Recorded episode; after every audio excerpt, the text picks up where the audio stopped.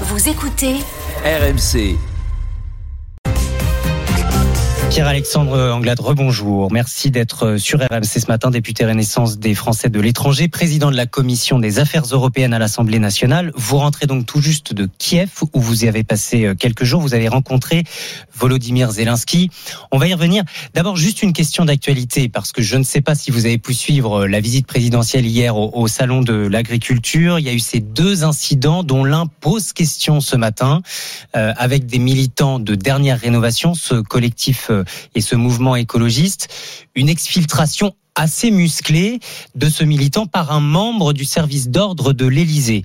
Est-ce que vous avez pu voir les images? Est-ce qu'elles vous ont choqué comme elles choquent les réseaux sociaux, Pierre-Alexandre Anglade? Moi, j'ai vu les, images et, et, je crois que le président de la République a été assez clair dans sa réaction en, en disant que il ne devait, il fallait en toutes circonstances éviter euh, les violences. Donc moi, je ne sais pas exactement ce que sont les circonstances de cette interpellation, mais manifestement, il y avait dû avoir de la violence de part et d'autre. Et moi, je considère qu'il faut faire attention euh, aux gestes qui peuvent être euh, les nôtres quand on est un manifestant ou quand on est par ailleurs de l'autre côté un policier. Un policier, membre a priori du service d'ordre du président de la République. L'information est encore à, à, confirmer ce matin. Sur le fond, ces militants demandent à Emmanuel Macron de les entendre, de les écouter et lui reprochent de ne rien faire. C'est vrai? C'est pas vrai à vos yeux? Non, je crois qu'il y, y, a, beaucoup d'inquiétudes et d'angoisse autour du, du, réchauffement climatique et c'est une préoccupation absolument légitime. Mais je crois qu'il y a une action qui est résolue de la part du président de la République depuis 2017. Euh, on a été euh, je crois, un des pays d'Europe les plus volontaristes. On est encore en retard, et les notamment, plus notamment sur le sur le, sur le développement des énergies climatique. renouvelables. C'est pour ça qu'on a voté une grande loi sur les énergies renouvelables il y a de cela quelques semaines à l'Assemblée nationale. On agit aussi sous l'impulsion du président de la République au niveau européen parce que c'est en européen qu'on arrivera à répondre aux défis du règlement du dérèglement climatique en faisant la neutralité carbone à l'horizon 2050, le pacte vert pour que l'on change progressivement nos usages aussi dans le monde agricole. Un plan de la République aussi euh, à l'échelon européen annoncé sûr. par Elisabeth Borne demain. Donc tout ça, euh, tout ça concourt d'une action qui est, qui est, globale et je crois que la France euh, est déterminée, que le président de la République ne regarde pas ailleurs euh, en ce qui concerne le, le réchauffement climatique. Et c'est aussi à l'échelon européen qu'Emmanuel Macron euh, poursuit sa politique euh, volontariste ambigu peut-être euh, du point de vue euh, ukrainien dans les premiers temps, mais volontariste euh, sur le dossier ukrainien. Vous, vous rentrez donc de, de, Kiev. Il y a cette annonce, Emmanuel Macron en, en Russie, en, en, Chine, pardon. pour faire quoi exactement, Pierre-Alexandre Anglade? Ah, Je crois que c'est important de de pouvoir avoir un dialogue direct avec la Chine, qui est un acteur majeur aujourd'hui sur la scène internationale, qui entretient une relation étroite avec Moscou et qui a donc, je crois, des leviers de la, dans la résolution euh, du conflit qui vient d'ailleurs de présenter en Ukraine. Un, un, plan de paix. Oui, alors plan de paix euh, un peu ambigu parce que l'un des, des, des, points euh, clés de cette proposition chinoise, c'est un cessez-le-feu. Or, ce que demandent les Ukrainiens, et à juste titre, ce n'est pas un cessez-le-feu, c'est le retrait des troupes russes. Si nous actions un cessez-le-feu, ça reviendrait à geler quelque part le conflit. Or, nous ne voulons pas que ce conflit soit gelé. Nous voulons que les troupes russes se retire, que l'intégrité territoriale de l'Ukraine soit respectée, que la souveraineté de son peuple le soit également. Et donc, le préalable à toute discussion et toute négociation de paix, c'est le retrait des troupes russes de l'intégrité, de l'entièreté du territoire ukrainien. Mais tout cela sans écraser la Russie. C'est ce que disait Emmanuel Macron il y a quelques jours. Est-ce que vous avez parlé de cette phrase avec Volodymyr Zelensky, président ukrainien que vous avez rencontré? Est-ce qu'il l'a comprise? Mais je pense que les Ukrainiens euh, comprennent très bien le sens de ce qui est dit par le président de la République. Vous savez, dans, dans, dans les propos du président, il n'y a pas de relativisme.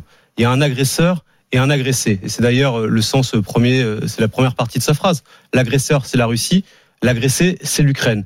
Et nous mettons en œuvre depuis un an tout ce qui est en notre pouvoir pour soutenir la résistance ukrainienne en livrant des armes, en agissant sur Pas le plan forcément suffisamment à leurs yeux. Si, alors, si, enfin, en tout cas en ce qui concerne la France, elle a mené quand même des livraisons d'armes importantes, notamment les fameux canons César qui sont extrêmement appréciés des militaires ukrainiens, des batteries de défense antiaérienne, les Crotales, maintenant un nouveau système franco-italien qui va être qui va être livré, de l'artillerie, des munitions, des lance-roquettes euh, multiples tout, également tout dans permet, les prochains ça jours. permet euh, à l'armée les, les fameux AMX 10 RC qui sont des chars blindés légers. Donc tout ça permet aux Ukrainiens de résister. Et évidemment que lorsque vous êtes à Kiev, les Ukrainiens nous disent nous avons besoin de plus. mais surtout plus vite. Ils ont fait une croix sur les chars Leclerc Parce que c'est pas c'est pas leur demande. Leur demande aujourd'hui, elle est, elle est de, de, plus. De toute façon, on n'a pas les moyens de leur livrer, si j'ai bien compris. La, demande principale des Ukrainiens euh, aujourd'hui, ce sont euh, des, de l'artillerie, des munitions, parce qu'ils ont besoin de munitions euh, pour se défendre, et ce sont des missiles à plus longue portée. Voilà les demandes qui sont celles aujourd'hui des Ukrainiens, et il faut que nous, entendions ces demandes, que nous continuions à les accompagner. Le ministre de la Défense, Sébastien Lecornu, était il y a quelques semaines de cela à Kiev. Et donc le travail entre la France et l'Ukraine est extrêmement étroit pour aider la résistance ukrainienne. Mais je je voudrais pas qu'il y ait de malentendus, si vous voulez. Il n'y a pas de relativisme dans les propos du chef de l'État. Il y a ce qui a pu être perçu encore une fois au, tout début de la guerre. Oui, mais ce qui n'est on, appelle, on appelait ça à Kiev macronisé. Ce qui n'est plus le cas aujourd'hui. Euh, est-ce qu'on n'est pas trop naïf? C'est ce que dit le Rassemblement national, naïf sur ce dossier ukrainien. Je crois qu'il y a naïveté du, du, gouvernement. Ouais, je crois qu'il y a beaucoup de malhonnêteté de la part du Rassemblement national. Euh, la naïveté, elle a été que d'un seul côté. Elle a été du côté du Rassemblement national qui, depuis des années, et le relais euh, complaisant de Vladimir Poutine en France et en Europe. C'est Marine Le Pen qui est allée parader euh, à Moscou aux côtés de, euh, de Vladimir Poutine. C'est Marine Le Pen qui est financée depuis des années euh, par l'argent russe. Euh, c'est euh, Jordan Bardella qui, au Parlement européen, avec ses votes, s'oppose à tout soutien à l'Ukraine. Ce sont les députés du Rassemblement national qui, à l'Assemblée nationale, se sont opposés à la résolution que j'ai portée en dans l'hémicycle pour soutenir, pour soutenir le peuple ukrainien. Ça mérite peut-être un débat, Pierre-Alexandre Anglade, et pourquoi pas au sein de l'Assemblée nationale, un débat sur la politique de la France à mener pour aider, pour faire avancer ce dossier ukrainien. vous, seriez favorable? Vous avez raison, moi je suis favorable à ce qu'il y ait un débat à l'Assemblée nationale. Aujourd'hui, les oppositions le demandent. Euh, elles le demandent pour de mauvaises raisons. Parce qu'elles souhaitent au fond que nous cessions les livraisons d'armes. Ça, c'est la ligne de la France insoumise et du Rassemblement national. Moi, je m'oppose euh, à cette, à cette ligne-là. Ils nous disent, au nom de la paix, cessons les livraisons d'armes. Mais cesser les livraisons d'armes ou cesser les sanctions contre la Russie, ce n'est pas favoriser la paix, c'est abandonner l'Ukraine aux mains de la Russie. Et moi, j'ai la conviction que si nous avions écouté Jean-Luc Mélenchon, Marine Le Pen et leurs alliés populistes en Europe, cela ferait longtemps que le drapeau russe flotterait sur Kiev.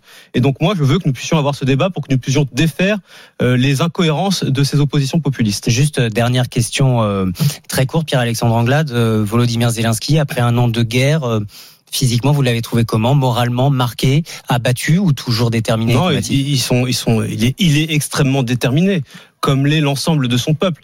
Et ces gens sont d'un courage admirable parce qu'ils ont vu toute la violence, toute la brutalité de l'armée russe. Ils subissent les tortures dans les territoires occupés, les viols euh, pour les femmes, la déportation d'enfants, on n'en parle pas suffisamment, et les bombes russes au quotidien. Donc ils sont déterminés, et moi je crois, dans leur capacité à résister et à gagner cette guerre. Hum, Pierre-Alexandre Anglade, merci beaucoup d'être venu nous voir après euh, ce voyage euh, à Kiev, député Renaissance des Français de l'étranger, président de la Commission des affaires européennes à l'Assemblée nationale. Je retiens notamment ce matin que vous êtes favorable à l'ouverture d'un débat parlementaire sur ce dossier ukrainien et d'envoi d'armes à Kiev.